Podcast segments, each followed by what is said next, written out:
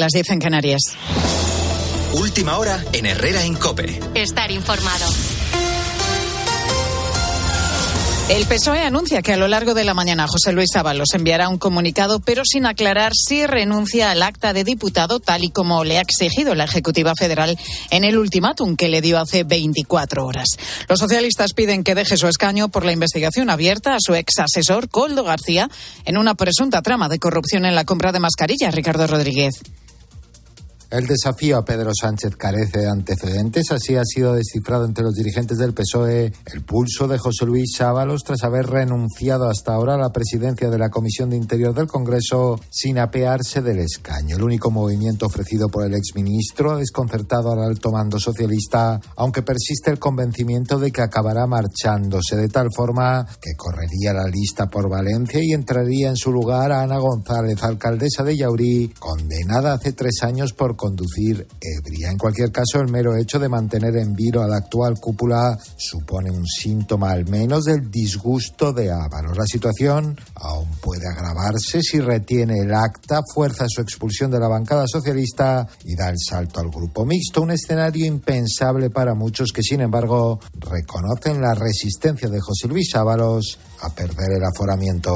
Al exministro de Transportes y la trama que lo rodea se ha referido esta mañana aquí en Herrera en Cope la presidenta de la Comunidad de Madrid, Isabel Díaz Ayuso. El señorilla, que era el ministro, que nos prohibió comprar material, que cuando se le hizo cuello de botella y nos hizo perder un tiempo de oro a toda España, ya miró para otro lado una gestión que ha sido, a mi juicio, nefasta y donde desde el comienzo encima pusieron todo el foco sobre Madrid, dándole la vuelta a la gestión de, la, de todo lo que se hizo, de todo lo que hizo la Comunidad de Madrid, nuestro gobierno, pero además tratándolo de manera inhumana, muchas veces incluso poniendo fotos de hospitales que ni eran de Madrid, multiplicando los problemas en lugar de ayudando, con muy poca humanidad.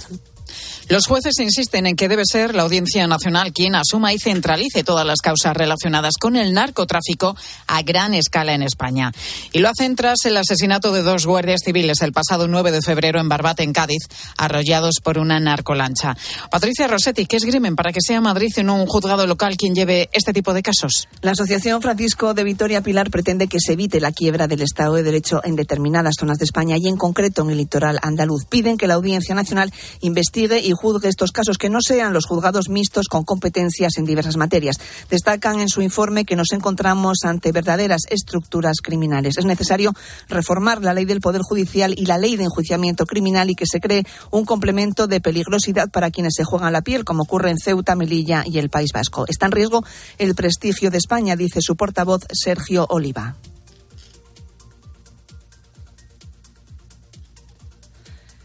Para la Francisco de Vitoria es el momento de tomar medidas. Gracias, Patricia. La pensión media de jubilación alcanza en España los 1.437 euros brutos mensuales. Febrero nos deja un nuevo récord en el gasto hasta superar los 12.600 millones de euros. Marta Ruiz. La pensión media de jubilación sigue escalando un 4,8% más. En febrero se nota la revalorización aplicada desde el inicio del año para ajustar la prestación que reciben 9 millones de pensionistas a la subida de la inflación. La cuantía media de las nuevas altas de jubilación ya está en los 1.643 eh, euros. Así, la nómina de las pensiones de este mes alcanza los 12.668 millones de euros. Es un 6,3% más que hace un año para un sistema con un déficit déficit contributivo de 27.000 millones, lo que quiere decir que lo que entra en cotizaciones de trabajadores no es suficiente para cubrir el gasto en estas prestaciones. Los últimos datos del Instituto Nacional de Estadística ya reflejan que la renta media de un jubilado supera en un 9% la de un trabajador. Con la fuerza de ABC. Cope, estar informado.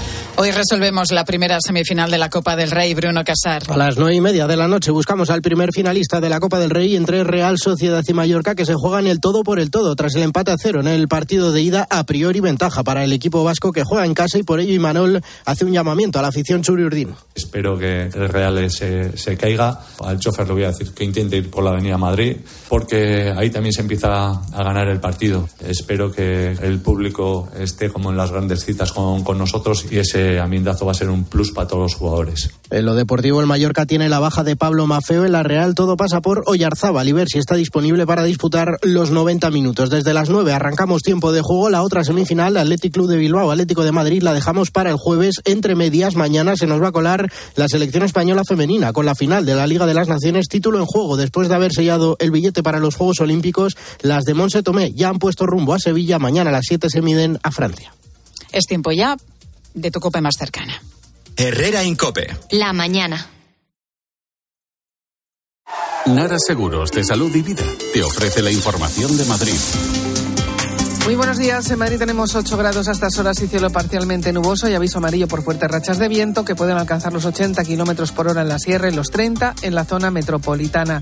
Las temperaturas máximas llegarán hasta los 11 grados en el centro. En cuanto al tráfico, mucha precaución por el viento que está soplando con mucha intensidad.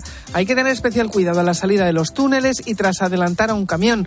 Ya no hay retenciones de hora punta, eso sí, hay que tener precaución por nieve en la calzada en los puertos de Cotos y de Navacerrada. En el interior ha decaído la punta y se circula con normalidad tanto en las entradas como en la M30. Y se necesita con urgencia sangre del tipo A negativo. Se encuentra en alerta roja. Los grupos 0 positivo, 0 negativo, A positivo y B negativo se encuentran en nivel amarillo.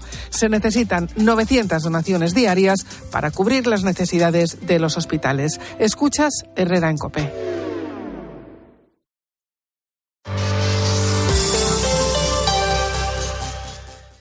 En tiempos de cambio no solo importa saber lo que pasa a tu alrededor. Ahora mismo hay en España unos 170.000 bares, pero fíjate, son 8.000 menos que el año anterior. Y donde más están desapareciendo es en los pueblos, especialmente Castilla y León y Galicia. Sino también cómo te afecta. Cómo te afecta. Isabel, ¿y por qué tenéis tantas dificultades ahora para sacar adelante un bar? El incremento fiscal a todos los niveles y sobre todo... De lunes a viernes de 4 a 7, Pilar Cisneros y Fernando de Aro te ofrecen todas las claves en la tarde de Cope.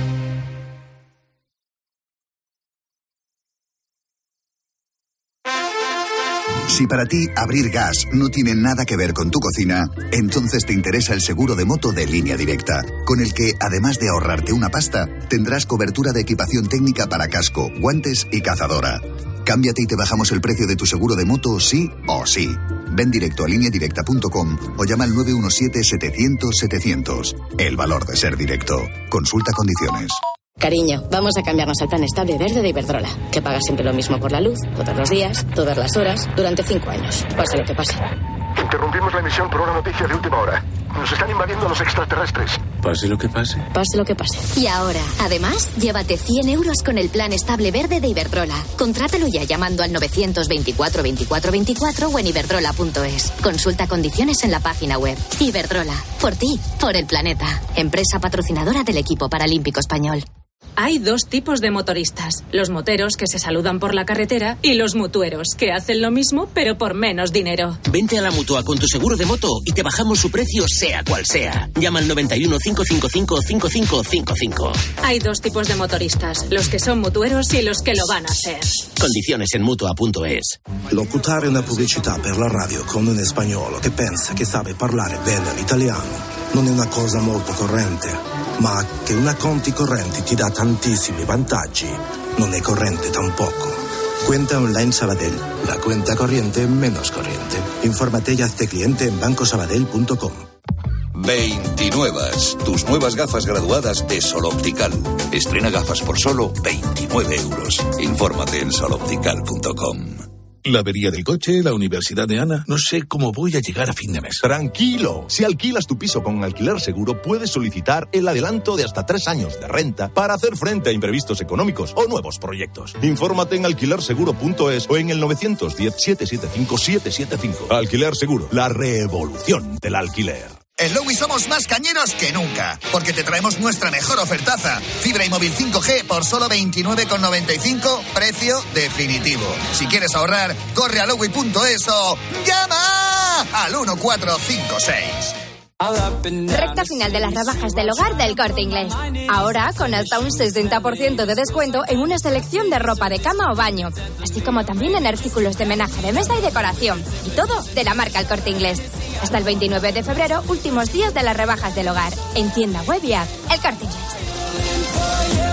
Vodafone te trae Dazón con Fórmula 1, MotoGP y otras competiciones. Llama al 1444 y llévate por solo 40 euros fibra móvil y televisión con el primer mes de Dazón Esencial de regalo. Llama ya al 1444. Vodafone. Herrera Incope. Estar informado. Juan Dávila, buenos días. Buenos días, ¿qué tal? ¿Cómo estás? Muy bien, aquí de mañana. ¿Qué es lo, lo, lo, lo que haces en los últimos minutos antes de subir al escenario en el teatro? Pues antes de subir eh, hago una especie de mm, ritual para concentrar, concentrarme y dejar de lado mm, mi persona, digamos. ¿Y cuál es el ritual? Pues un ritual que se llama Home Training, que es un ritual de un colega. Tiene nombre. Tiene nombre, tiene nombre. Hay método. y mezcla, sí, sí, sí, hay método. Y mezcla eh, físico con, con una movida espiritual. Como de apartarte tú y confiar en lo que viene. Fíjate que no te hago yo a ti una persona muy espiritual. Sí, sí, sí, claro, pero es que mucha gente no me hace de muchas maneras. Se piensa que es algo ahí, ¿sabes? Y que estoy endrogado todo- todos los shows. Oye, es que esta, esta mañana alguien te llamaba y decía, es que aquí en España el humor, mm, hay poca gente que... mm, Te han llamado Luis y Kay de la, de la comedia española, yo que te sigo mucho, hay, tienes poco que ver con Luis y quizás a lo mejor el punto de encuentro es que eres un tipo que sobre el escenario no piensa en las cosas que a lo mejor va a decir por quedar bien o no quedar bien, sino que haces un humor directo. Sí, a ver, no es tanto Luis y Kay, que son chistes muy racionalizados, esto es mucho más impulsivo, pero sí que es cierto que están muy en los límites de hasta dónde puede ser ofensa y hasta dónde es humor. Pero vamos, mm, yo siempre lo digo, al final el, el público pocas veces verás a alguno eh, ofendido en el espectáculo. Fíjate lo que tengo aquí, te lo voy a enseñar. Tengo el iPad, es tu página web. Sí. Y me he metido esta mañana, digo, bueno, vamos a ver cuáles son los próximos espectáculos que tiene Juan. Eh, del 1 de marzo que vas a Pamplona a el 7 de julio que vas a Barcelona, 7 de julio. Sí. Está soldado. Todo soldado, sí. Duran tres minutos las entradas. Salen y tres minutos. La última vez que sacamos en Madrid, la última vez, porque la penúltima la gente se cargó la tiquetera. Y ¿Cómo la, tal? O sea, que... que, que... la rompieron, la partieron la tiquetera. En Granada, que vengo ahora de actuar de Granada, que sacamos 6.000 entradas, eh, llamaron eh, los de la productora y dijeron, oye, que este tío viene fuerte, poner un buen servidor. Nada, no te preocupes, aquí ha venido Bisbal y tal. Bueno, pues rompieron la tiquetera en Granada, me llamaron para decir, oye, haz algo, porque no se pueden comprar entradas ni de la Alhambra. Y ahí cada media hora. Entonces, eso. Y entonces, la última de Madrid, pusieron, dijo, no te preocupes, vamos a poner la de U2, la tiquetera de U2. Sí. Pues se la cargó la gente.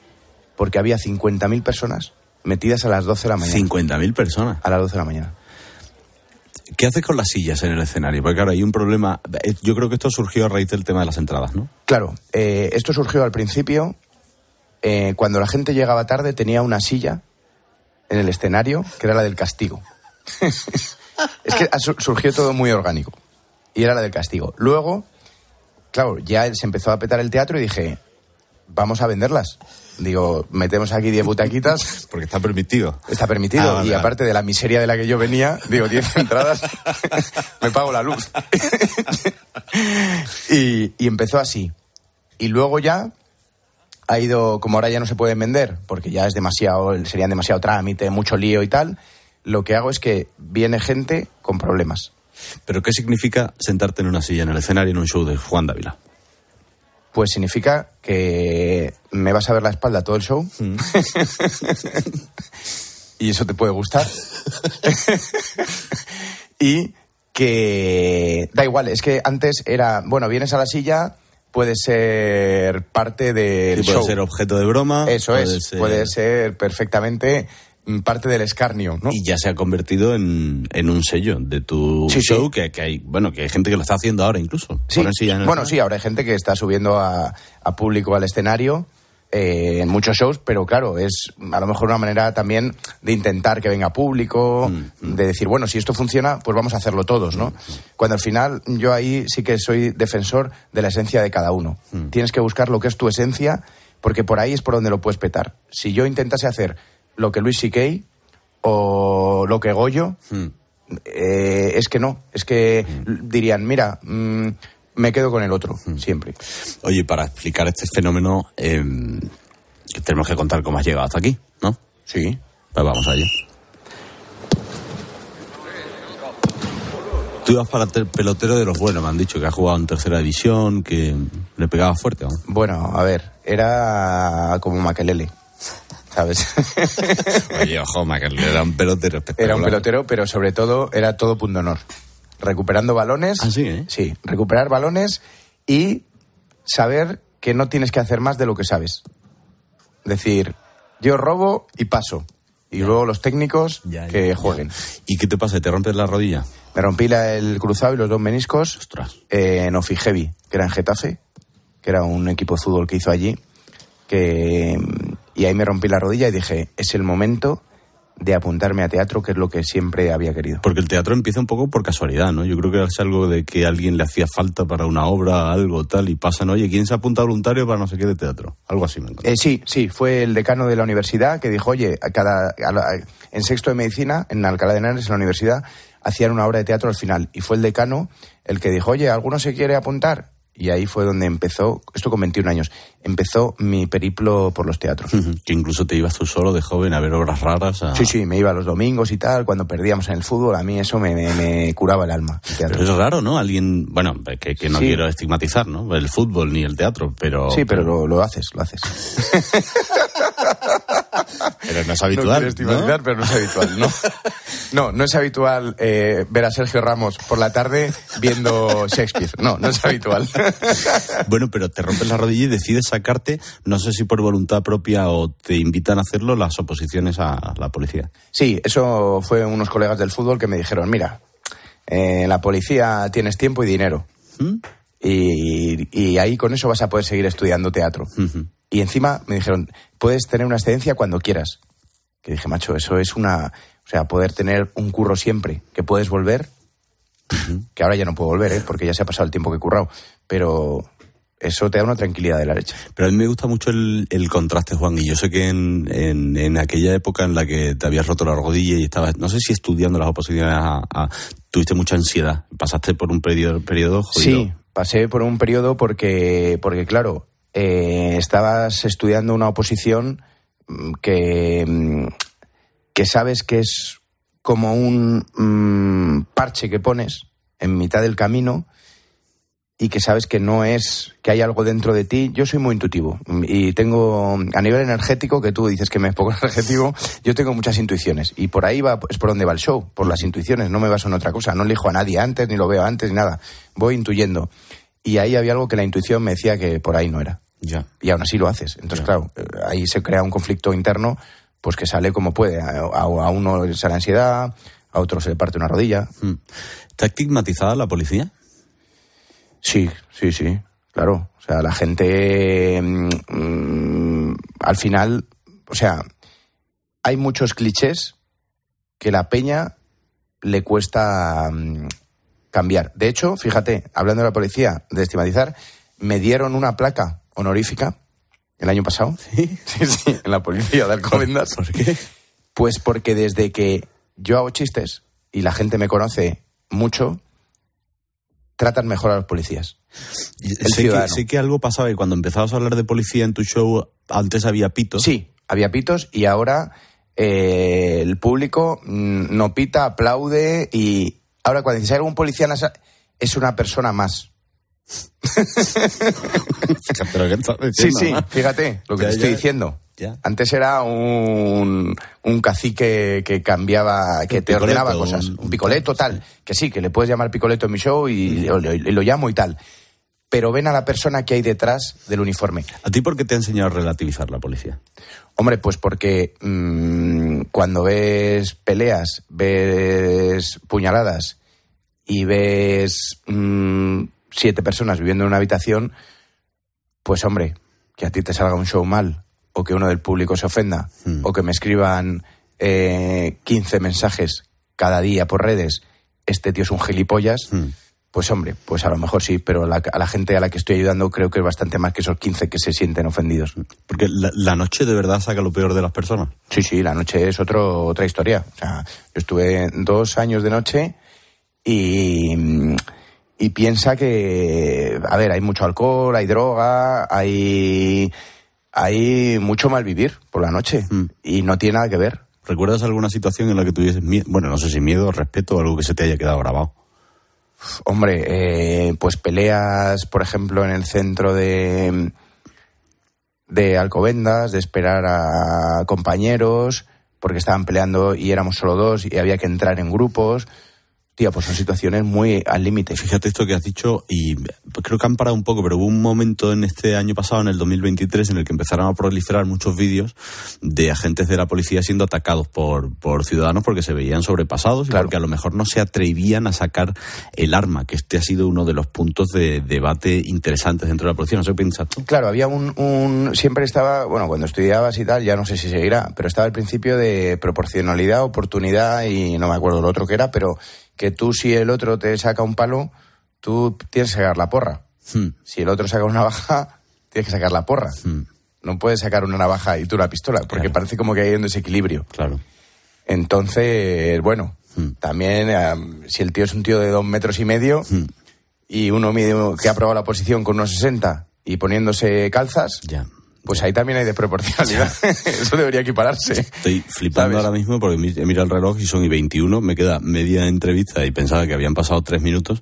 Así que, Marcote, nos vamos a saltar lo de la tele, porque ahora le preguntaré que ha hecho algo en la tele y nos vamos a ir directamente a lo que hace en sus shows. ¿Vale? ¿Te parece? Dale caña.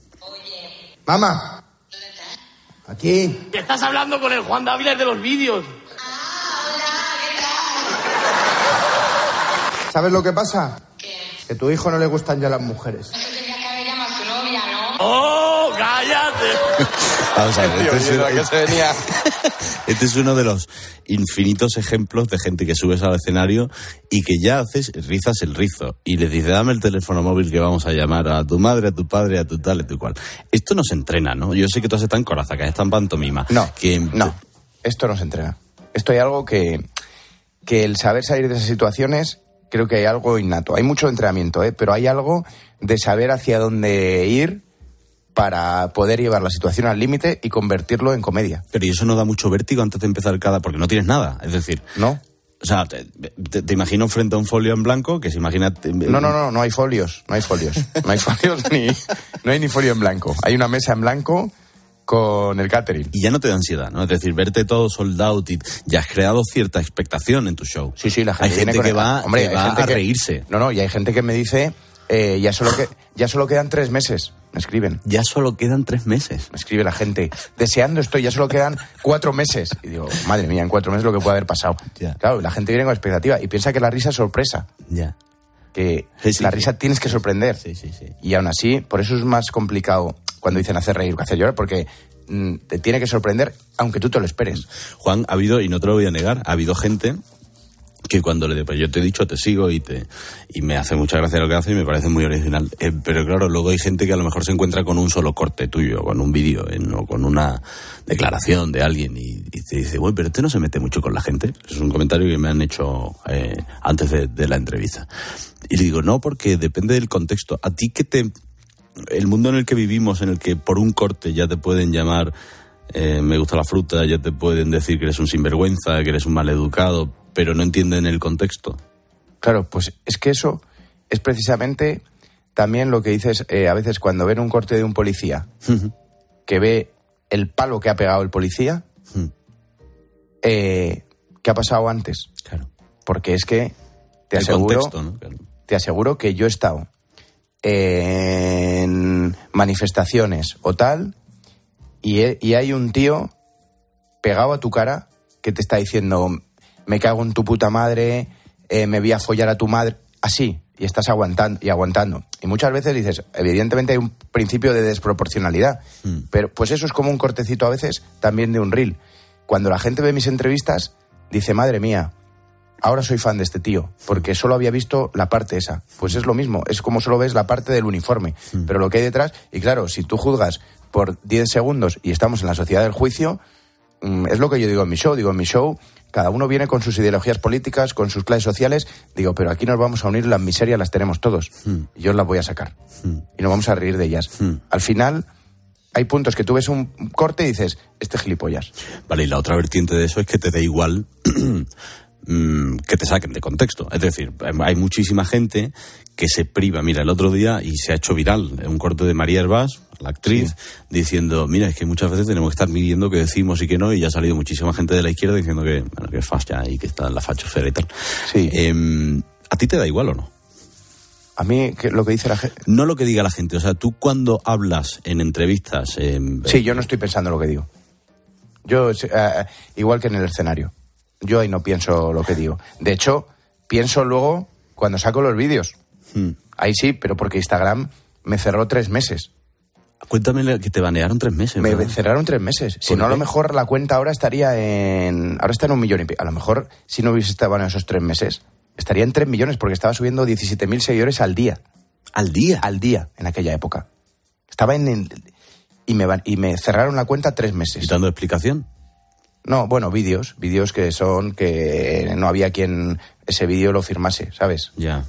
Había muchos vídeos de pasados de tono. Pero yo ahora lo pienso más. De hecho, el show en directo es más fuerte de lo que ves. Sí. Claro, claro. Porque tengo que pensar lo que digo. Pero cuando estoy en una entrevista o no me pueden censurar. Es que además lo subes todo tú. Sí, lo subo yo. Aquí ahora mismo no me pueden censurar. Porque os censurarían a vosotros. Entonces me da igual. Oye, Pero en mi cuenta tengo que medirlo. ¿Cuántos mensajes te llegan al día? 500. ¿Y cuántos Unos contestas? 500. Eh, cuando estoy cuando voy acerca del show suelo mirar 10 o 15 que son los que leo durante el espectáculo pero tendría 500 o así al día y la gente desesperada entradas por favor mi padre mi madre mi hermana mis primos llevo intentando comprar meses por favor llevo un año detrás de una entrada ¿Tú te imaginabas esto que te está pasando? qué va pero igual que no me imaginaba estar en la policía cuando estudiaba fisioterapia Ya, pero Juan, vamos a ver, es, es más em, creíble que un tipo que se saque unas oposiciones Sí, y entre pueda- la policía a que un tipo de la noche, bueno, no de la noche a la mañana porque llevas muchísimo tiempo entrenando para esto, ¿no? Pero joder, es que el éxito que estás teniendo es un éxito que cuesta compararlo con otros. Sí, porque no, no- vamos, no ha habido nada así nunca. De verdad, en comedia no. ha existido nada ni en España ni en Europa, solo a nivel de Latinoamérica y tal, pero porque, claro, son millones allí. Pues sí, lo que pasa es que ya te digo que igual que rela- relativizo los dramas, los éxitos también. Está muy bien. Oye, al final de las entrevistas le pido un par de cosas a mis invitados, que contesten una pregunta que les deja el anterior y luego dejen una para el siguiente. Ayer estuvo aquí J. García. J es eh, triatleta, es paralímpico, se quedó ciego con 28 años, nos dio una lección de vida ayer brutal y te dejó esta pregunta. ¿Se celebrarán en Madrid alguna vez unos Juegos Olímpicos o Paralímpicos? Hombre, a ver, yo no sé si lo celebrarán en Madrid, pero en mi show, un día, con todos los que me vienen, ah, porque sí, podemos celebrar ahí unos jueguitos. Y además sé que hay algo que me gusta mucho, que mm, y salió hace poco una chica con, no recuerdo el nombre ahora mismo, con parálisis cerebral en, en sus redes sociales diciendo, oye, que no me digáis que soy una campeona, que soy como tú, que soy exactamente igual, que estoy harta del buenismo Claro, claro, y del es. que me miren. Por eso me vienen a mí toda la gente que me viene al espectáculo, porque trato igual a un sordo ciego, a una discapacitada, eh, a cualquiera, que a Sergio Ramos, Hmm. que a quien sea, porque porque no hay, es que no hay por qué tratar de manera diferente. De hecho, es la gente luego cuando ve los clips los que se creen superiores que dicen, pero ¿cómo le está diciendo esto al otro? Y el otro diciendo, madre mía, me lo he pasado como en mi vida. Sí. ¿Y la tuya? ¿Qué- ¿Cuál le dejas? No sabes quién viene, la, la sueltas al aire. La pregunta, eh, ¿qué va a hacer esta semana de manera improvisada? Juan Dávila, eh, nada, chicos, no voy a decir dónde actúas porque está todo soldado. O sea que. Sí. Que no repita la gente. que hay gente que ha venido siete veces, macho. Me sigue trayendo peña. Que, tío, ha sido un placer tenerte en el programa. Estás tu casa para lo que quieras. y Muchas gracias. Un abrazo fuerte. Un abrazo. Chao, chao. gracias. quedo con la luna y en el sendero te encuentras perdido. Quieto muchacho que una noche fío. Y luego no digas que no te lo advertido. Se te acabarán las flores y otra vez de colorío. Vale, vale, vale, vale, vale, que eso ya lo sé. Pero después me olvido. Y enseño los dientes como un lobo herido. Vale, vale, vale, vale, vale, que eso ya lo sé. Mejor arrepentido. Por lo que fue que por lo que nació.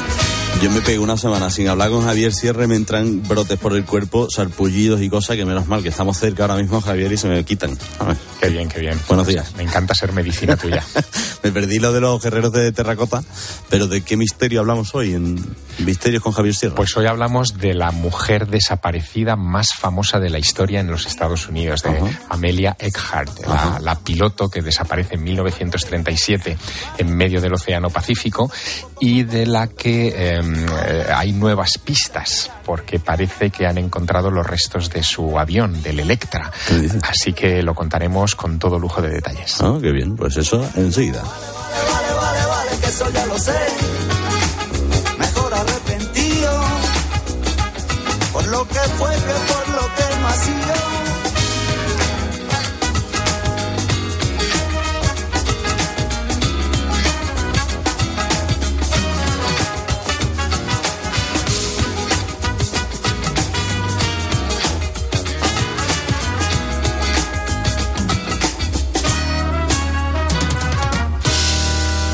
Radio sigue y yo con mi Tony también, porque me tengo que ir a la mutua. Mi vecino, entre otros, siguen yendo a la oficina de su aseguradora para hacer las gestiones. Vaya pérdida de tiempo, ¿verdad? Porque si te vas a la mutua puedes realizar tus gestiones estés donde estés desde tu móvil y además te bajan el precio de cualquiera de tus seguros, sea cual sea. Y esto es muy fácil, tú llama 91 555 5555. ¿Te lo digo o te lo cuento? Vete a la mutua. Condiciones en mutua.es. Herrera Incope. Escuchas Cope. Y recuerda, la mejor experiencia y el mejor sonido solo los encuentras en cope.es y en la aplicación móvil. Descárgatela. De nuestra bodega Marqués de Carrión y del viñedo más prestigioso del mundo, Antaño Rioja. Un vino único con la calidad y tradición de antaño.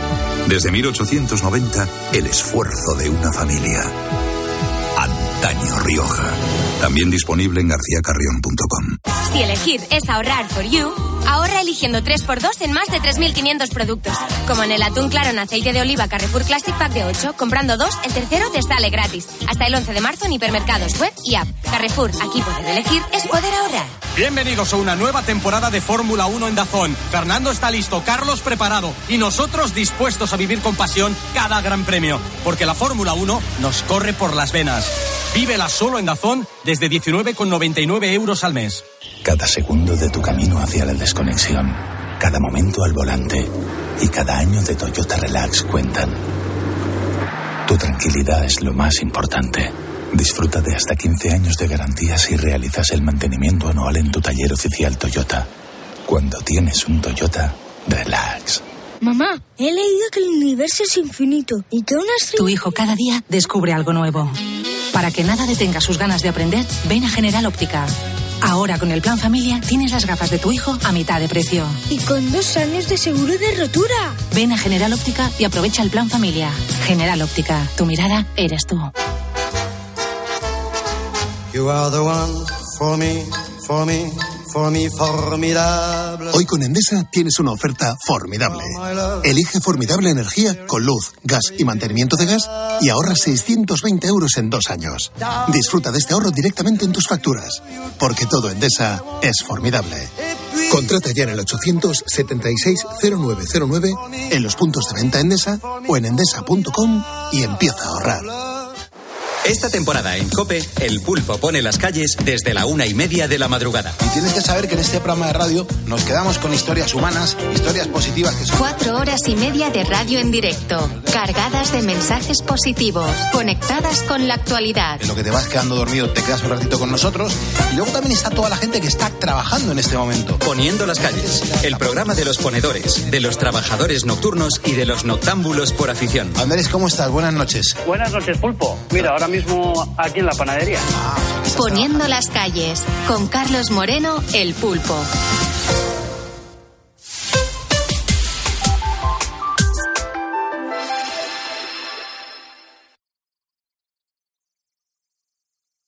Herrera Incope. Estar informado. Saben que llega el momento de descubrirles algo nuevo. ¿De qué y con quién hablamos? Pues mira, te cuento la, la historia de Amelia Earhart. Eh, ella fue una de las heroínas de la aviación en los Estados Unidos. En 1928 se convirtió en leyenda porque cruzó el Atlántico en un aeroplano que fue era pilotado por ella, pero en 1935, al- 37, perdón, algunos años después, en la cima de su fama, su avión desaparece en el Pacífico y no deja rastro. Entonces, hace unos días, una empresa de prospecciones norteamericana asegura haber encontrado los restos de un avión a 4.300 metros de profundidad.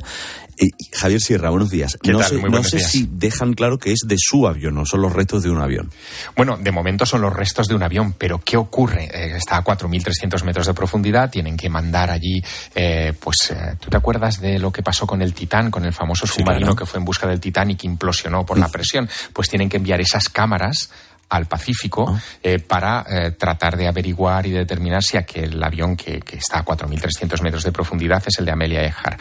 ¿Qué tiene a favor? Bueno, el avión de Amelia Earhart, el Electra, era un Lockheed Electra, eh, era un monoplano muy particular porque tenía, era un biplaza con doble cola y eso hace que tenga una silueta muy característica, que es lo que ha aparecido en estas imágenes de sonar de esta empresa de Carolina del Sur que, que lleva años buscando a esta mujer.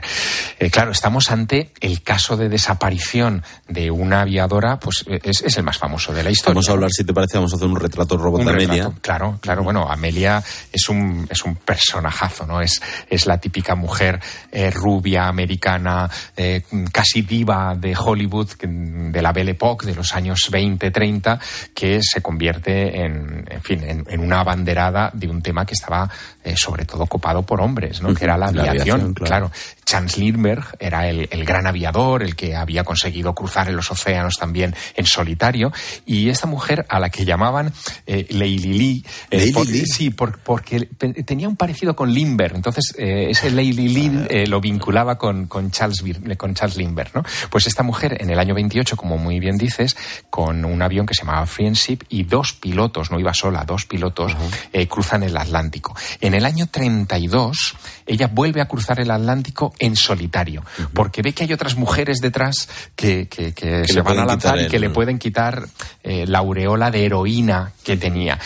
¿Qué es lo que ocurre? Es una gran lección. Cuando tú eres una heroína o un héroe en tu terreno, eh, puedes caer en la tentación de querer estar siempre en la palestra y que no venga nadie por detrás eh, que, que te robe la marca. Y eso te, em, te lleva a esfuerzos que muchas veces están por encima de tus posibilidades Riesgos. y a tomar riesgos. Y eso es lo que le ocurre en 1937. Decide convertirse en la primera mujer que dé una vuelta al mundo en avión. No, no que haga un Atlántico o un Pacífico, sino una vuelta al mundo completa.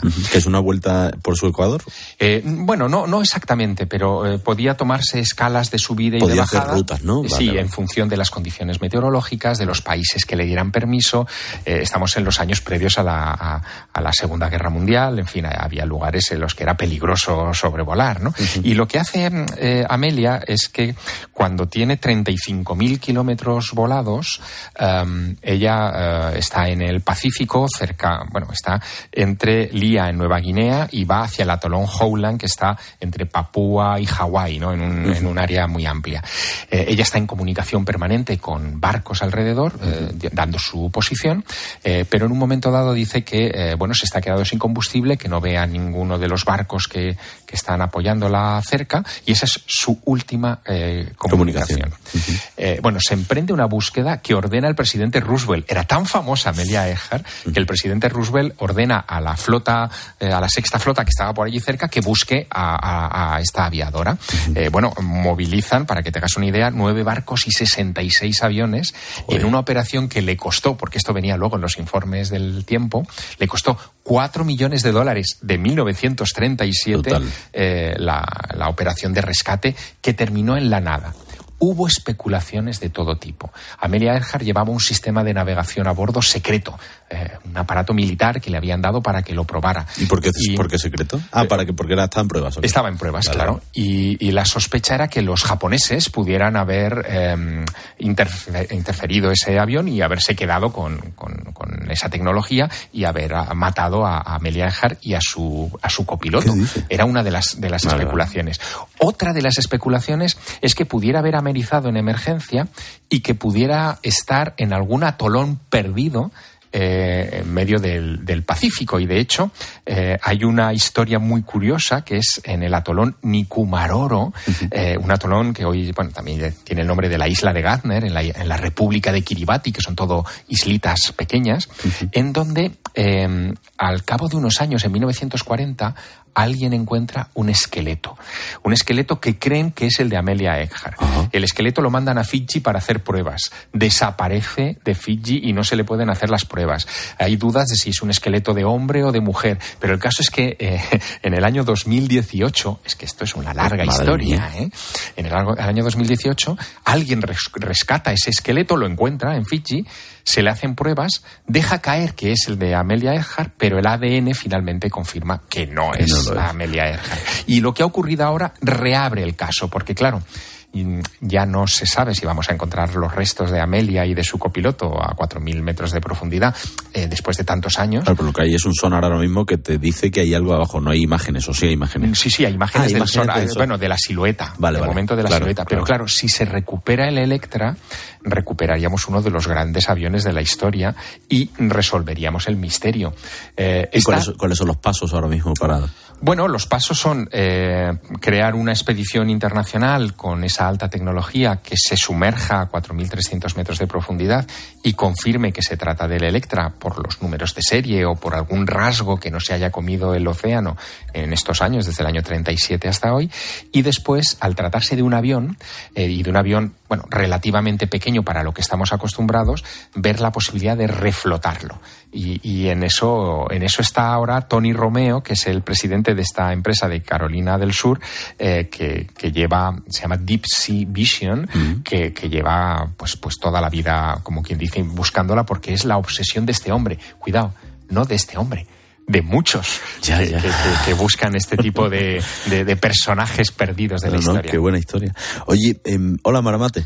Hola, Alberto Herrera. Es que como tengo aquí el guion de Mar y vamos a empezar hablando de, de satélites y yo te he propuesto para la semana que viene que hablemos de la Voyager, pues te he preguntado, oye, ¿el James Webb vuelve o se queda para siempre para allá? Y hemos estado hablando de, de este asunto. Y te digo, bueno, pero hay satélites que hayan enviado fuera del... o que la intención sea enviarlos fuera del sistema solar. ¿Con qué intención y tal? Lo hablamos la semana que viene, lo de los Voyager. Lo hablamos porque además hay una historia preciosa con los Voyager y es que eh, se controlan desde Madrid.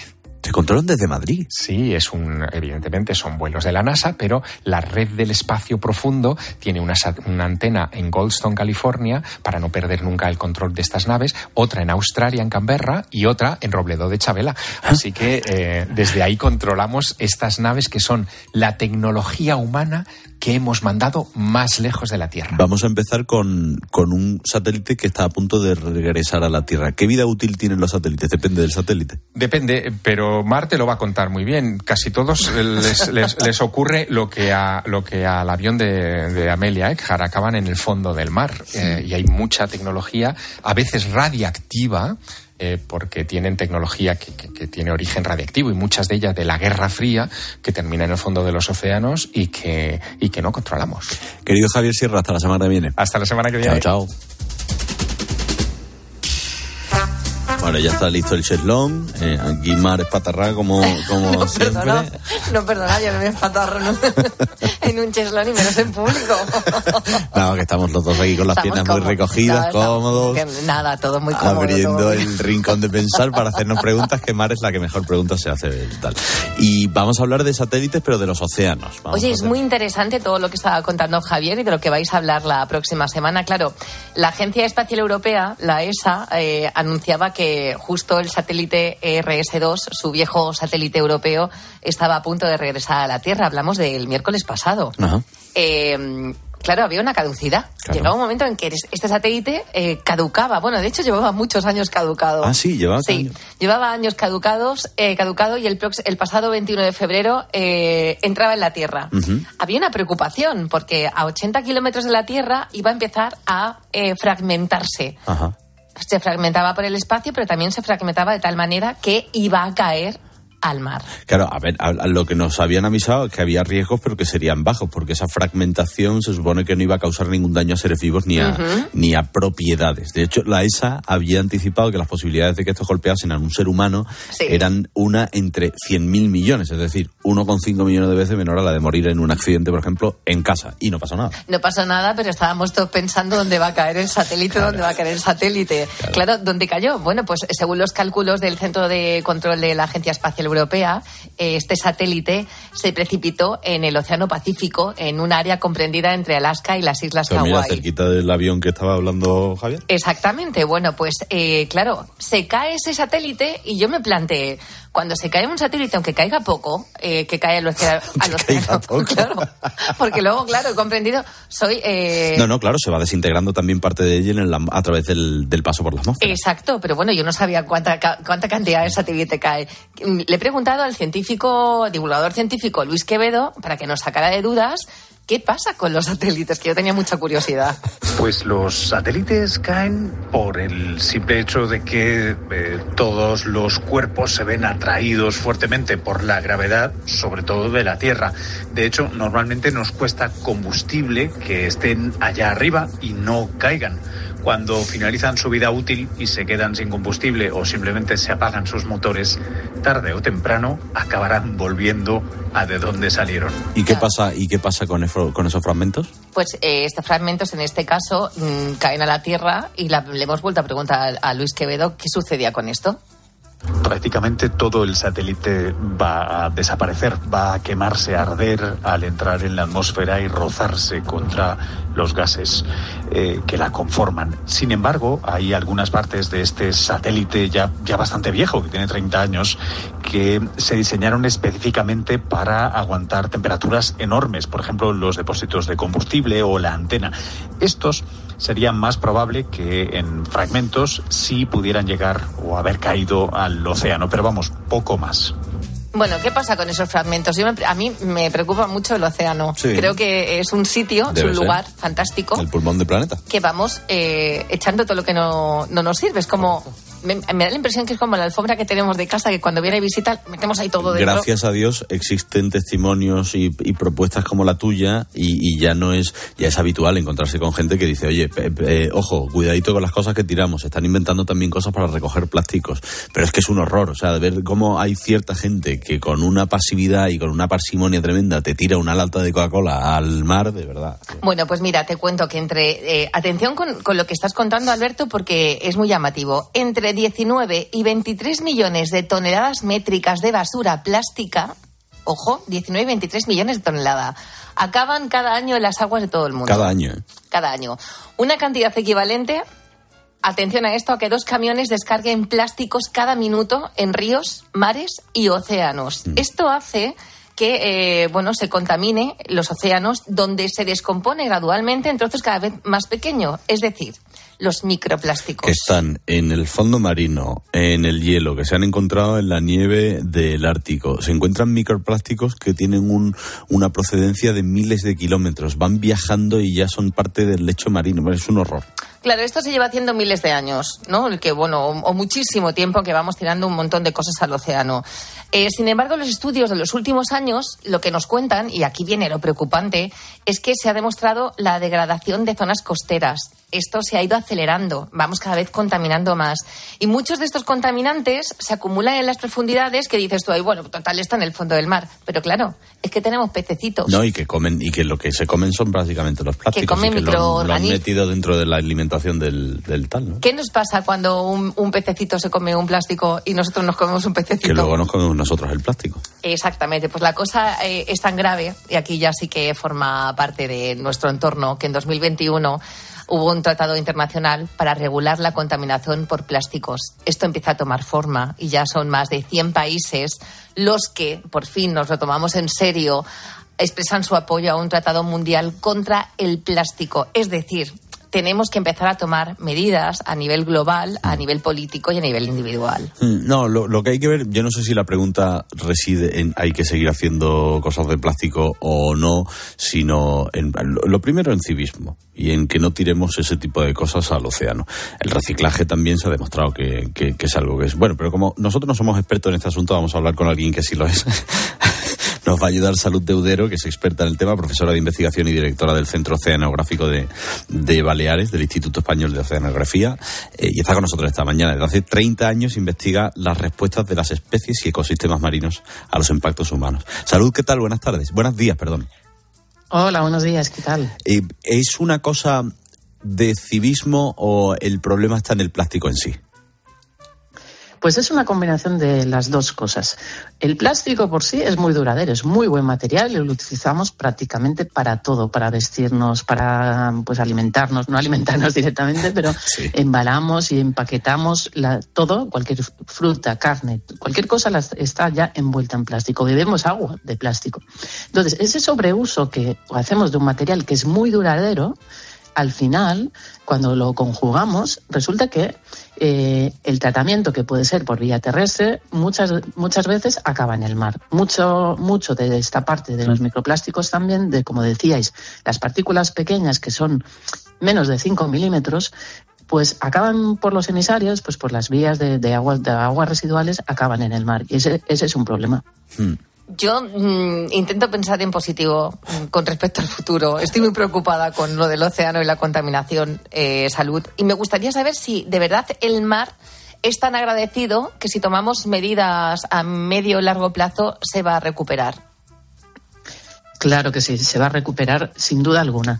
Tenemos la capacidad tecnológica y eh, intelectual. O sea, sabemos muy bien qué tipología podemos dis- rediseñar materiales, podemos ir a buscar otras, otros materiales que sean menos persistentes y sobre todo el problema también con el plástico es que le añadimos, ah, tiene muchos aditivos que lo hacen más maleable, que lo hacen pues eh, más resistente a la fotodegradación, o sea, que, a que aguante más, ¿no? Mm. Como material. Entonces, nosotros podemos optar por hacer eh, desde pues aspectos más biodegradables a ah, utilizarlo menos, que en realidad esa sería la, la- la mejor opción es la reducción, eh, el no tener que utilizar tanto, porque al final no lo vamos a tener que gestionar de un, de un pero, modo, pero de un modo u salud, otro. yo, yo claro, yo pienso en alternativas, ¿no? Por todos estos, por ejemplo, productos que ahora se venden en supermercados que todos llevan plástico y es verdad que la gran mayoría llevan una gran, o sea, se puede ahorrar mucho plástico del que llevan, pero las alternativas al plástico que pueden ser y, y corrígeme o añade a lo que eh,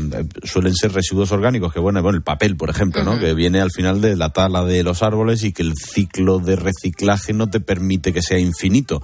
Eh, por eso le preguntaba si es una cosa de civismo o del plástico en sí, porque no, no alcanzo a pensar en muchas otras alternativas que nos puedan seguir permitiendo consumir las cosas que consumimos. Eh, Claro que sí, pero también debemos mirar un poco al pasado. En el pasado no utilizábamos el plástico y bebíamos igual, teníamos pues, la, leche, o sea, se utilizaban pues a lo mejor envases de, de vidrio o se utilizaba más el formato de granel. No había tanta globalización en la comercia- comercialización de los productos, con lo cual era un consumo más local, más cercano, de cercanía. Eso en un mundo eh, que va muy rápido, que está globalizado, es difícil de, de- de que se llegue a un acuerdo. Pero es verdad que el mar no todo lo soporta. Es verdad que se va a... que El, mar, el mar se va y salud también se nos ayuda. Ahora, ahora, ahora está, Pero- perdón, San Lucas, se te, ha, se te ha cortado eso último que has dicho. Uy, eh, perdón, es que estoy con el, con el móvil. Entonces decía que el océano no todo lo va a soportar. Mm, Tenemos que ir reduciendo porque al final se acumula, se acumula y, y como bien decíais, pues hasta en las profundidades del océano eh, encontramos plástico hoy en día. Es un, es un material que lo encontramos en, en todo, todo el planeta. Eso es un problema porque está ya en la cadena, en la red trófica, o sea, en todo lo que decía, pues en una gamba, en un atún. Eh, al final no lo vamos a comer. Y, y- y- y tiene consecuencias a nivel de ecosistema y a nivel de especies. Saludo, un abrazo muy fuerte. Muchísimas gracias por entrar con nosotros. Hasta mañana. Muchas gracias a vosotros. Un abrazo. Chao, chao. La verdad que las preguntas que te hacen no son sencillas de contestar, ¿eh? Siempre No. hay matices, ¿eh? Siempre hay... O sea, no está, el matiz no está en seguir contaminando, ni muchísimo menos, por supuesto, pero sí en los materiales que utilizamos para consumir, ¿no? Se abren preguntas. Eh, Me resulta muy interesante que este tema de conversación se tenga, por ejemplo, en la oficina o cuando uno llega a casa y se plantee si en lugar de un vaso de plástico, una botella de plástico, podemos utilizar una de cristal Mm. o podemos reutilizar una, una taza de loza, ¿no? Mm. A lo mejor tenemos que ir un poco a los orígenes para mantenernos más saludables. Alegría verte por aquí, Blanca Flo. Ay, sí, yo te digo lo mismo. Yo quiero estar tan morena como tú porque has venido guapísimo. Te cabelo, hasta el jueves. Adiós, mi amor.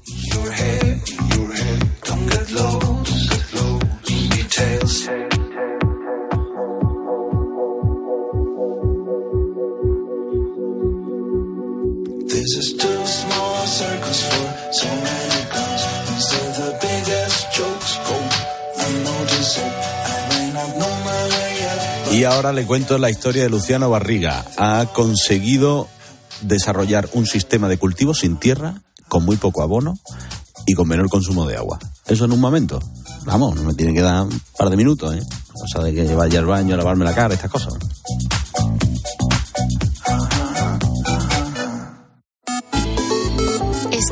Carlos Herrera en Twitter, en arroba Herrera en Cope, en nuestro muro de Facebook Herrera en Cope o mándanos un mensaje de voz al 699 1314. No te olvides de Ucrania. Después de dos años, la guerra continúa. No te olvides de su iglesia, que te necesita para sanar las tremendas heridas psicológicas de una población traumatizada. En esta cuaresma, ayuda a la iglesia en Ucrania a llevar su cruz con COPE y ayuda a la iglesia necesitada. Llama ahora al 91 725 92 12 o dona en ayudalaiglesianecesitada.es. Escuchas Herrera en Cope. Y recuerda, la mejor experiencia y el mejor sonido solo los encuentras en cope.es y en la aplicación móvil. Descárgatela. La relación se hace más intensa cuando no hay distancia. Acércate más, siente más. Cupra León. Ahora por 27.900 euros con 5 años de garantía y mantenimiento. PVP en Península y Baleares para unidades en stock financiando con Volkswagen Bank. También híbrido enchufable. Descubre más en cupraoficial.es. Llega el mes de los proyectos del Leroy Merlin. Más de 500 productos con descuentos de hasta el 25%. Solo hasta el 29 de febrero. Aprovechalo y vuelve a enamorarte de tu casa renovando el baño, tu cocina, cambiando tus suelos. Sea cual sea la reforma que tienes en mente, de este mes no pasa. Compra leroymerlin.es en la app en el 910 49 99 99 o en tu tienda Leroy Merlin. Pero qué ricos están estos tomates. Son nuevos, se llaman mar azul. ¿Qué pasa? ¿Que se cultivan en el mar? Sí, hombre, como el mejillón. Que no, que son de Motril, de la empresa hortícola Guadalfeo. ¿Y por qué son azules? Porque tienen antocianinas. Muy sanos. Y ricos. Tomates mar azul, la mar de sanos, la mar de buenos. ¿Te lo digo o te lo cuento? Te lo digo. No me ayudas con las pequeñas reparaciones de casa. Te lo cuento. Yo me voy a la mutua. Vente a la mutua y además de ofrecerte nuestro servicio de manitas hogar, te bajamos el precio de tus seguros, sea cual sea. Llama al 91 555 5555. ¿Te lo digo o te lo cuento? Vente a la mutua. Condiciones en mutua.es. ¿Te imaginas que la mejor chef del mundo te haga la paella del domingo? Pues ahora Acciona Energía, la mayor compañía energética del mundo que solo opera en energías renovables, te instala los paneles solares en tu casa y pone toda su energía a tu servicio a un gran precio. Aprovecha y hazte autoconsumidor. Entra en Hogares Acciona Energía e infórmate. Dime, Pilar. Oye, ¿sabes que Yastel me ha vuelto a mejorar la tarifa? Ya, y por el mismo precio que sí. Y sin pedirlo. Claro. Es que esto te hace mejoras así porque sí. ¿Qué va a ser lo próximo? ¿Que me cambien a mi marido por Jesús Vázquez? Cualquier cosa. Seamos sinceros, a todos nos gusta mejorar. Por eso en Yastel volvemos a mejorar las tarifas por el mismo precio. Llama al 1510. ¿Sabes lo que se lleva? Se llevan los rebozados sin, sin huevo. Con Yolanda, claro. Solo con Yolanda la merluza, la tempura, los calamares, todos los rebozados salen crujientes y tiernos. Y todo sin huevo. Por eso con Yolanda, rebozar sin huevo está de moda. Yo, Yolanda, es lo que se lleva. En la sección de harinas de tu súper. Nos encontrarás en todas las redes sociales. Con la aplicación de Cope, vayas donde vayas, vamos contigo. Nos escuchas en directo o cuando tú quieras, porque llevas en tu móvil todos los programas con los mejores comunicadores. Eh, son dos puntos de información después del clásico que tenemos que analizar. Hay muchas cosas que comentar. Lo vamos a hacer a continuación. Descárgate la app.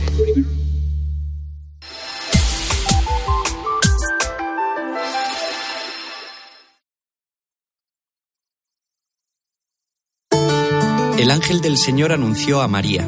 Y concibió por obra y gracia del Espíritu Santo. Aquí está la sierva del Señor. Hágase en mí según tu palabra. Y el Verbo se hizo carne. Y habitó entre nosotros. Dios te salve María, llena eres de gracia. El Señor es contigo, bendita tú eres entre todas las mujeres y bendito es el fruto de tu vientre Jesús.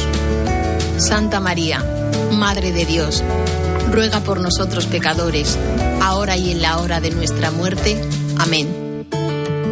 Derrama, Señor, tu gracia en nuestros corazones, para que los que hemos conocido por el anuncio del ángel la encarnación de tu Hijo Jesucristo, alcancemos por los méritos de su pasión y su cruz la gloria de la resurrección.